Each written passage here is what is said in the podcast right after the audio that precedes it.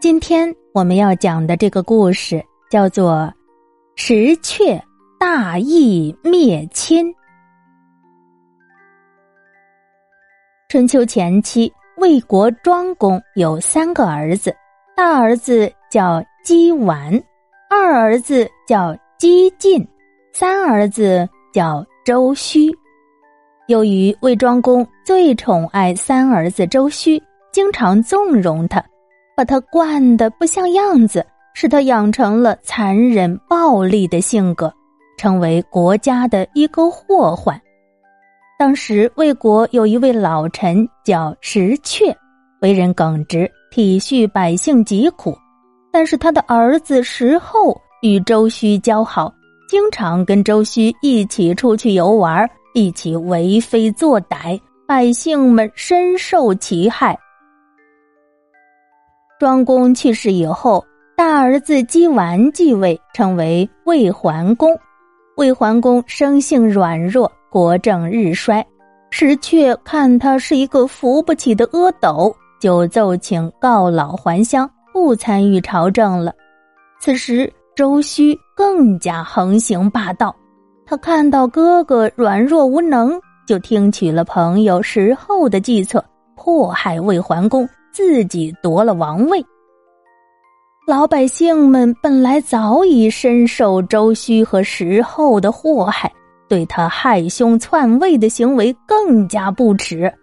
周须和石厚为了制服国人、立威邻国，就大征青壮年，并贿赂鲁国、陈国、蔡国、宋国等好几个国家，一起去攻打郑国，弄得是劳民伤财。老百姓们苦不堪言。当时国内的很多人对周须和石厚早有怨言，为了平复百姓们的怨恨，石厚又出了一个计策，对周须说：“我的父亲石阙一直深受老百姓的爱戴，如果能把老头子请出来主政，一定能平复民怨。”于是。周须就派大臣带着厚重的礼物去请石阙，而石阙早就想为民除害了。他想了一计，推说自己病得很厉害，要求石厚亲自回家来请。当石厚向他问计的时候，他就假意献计说：“新主刚刚即位，如果能够得到周王朝君主的封赐。”国人一定会服帖。现在陈国国君忠顺于周王，周王很赏识他。你应该跟新主一同去陈国，请陈桓公向周王说情。周王一定会见你们的。石厚听了十分高兴，他不知道父亲这是一计，就准备了厚重的礼物，跟周须一起去陈国。求陈国向周王通融，石阙看见儿子石厚已经中计了，在他们赶去陈国之后，立刻割破手指，写下了一封血书，派人先快马加鞭送到陈国去。血书上写着：“我们魏国民不聊生，虽然是周须的错，但是我那不孝子石厚。”也是助纣为虐，罪恶深重。此二人不除，魏国百姓难活呀！我石却年老体衰，力不从心。现如今，我设计让那二人驱车前往贵国，望贵国立即将二贼处死。此实乃魏国之大幸。陈国大夫子真与石阙向来交情甚厚，他看见石阙的亲笔血书，立刻奏请陈桓公。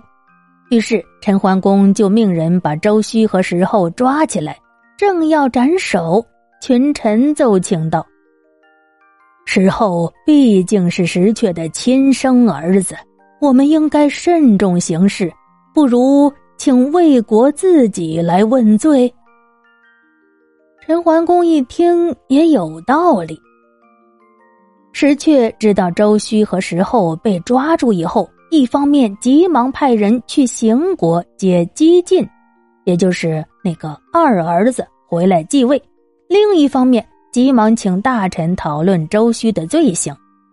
众大臣都说，周须是这个事件的罪魁祸首，理应被杀。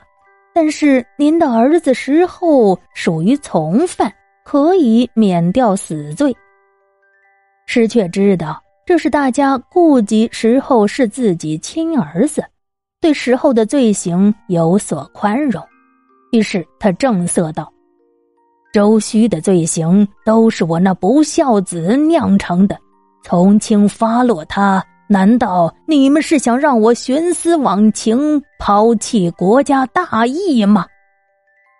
于是石却派自己的家臣如阳坚。亲自去陈国执行命令。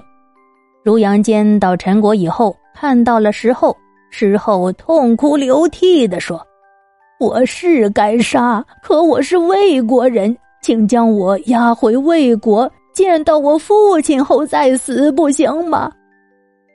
如阳坚说：“我就是奉你父亲的命令来诛杀逆子的，想见你父亲，我把你的头带回去见他吧。”说完，把石后就地正法了。老臣石阙为国为民、大义灭亲的行为，拯救了魏国上下老老少少无数的老百姓，被老百姓们传颂赞扬。这个故事一直流传到了现在。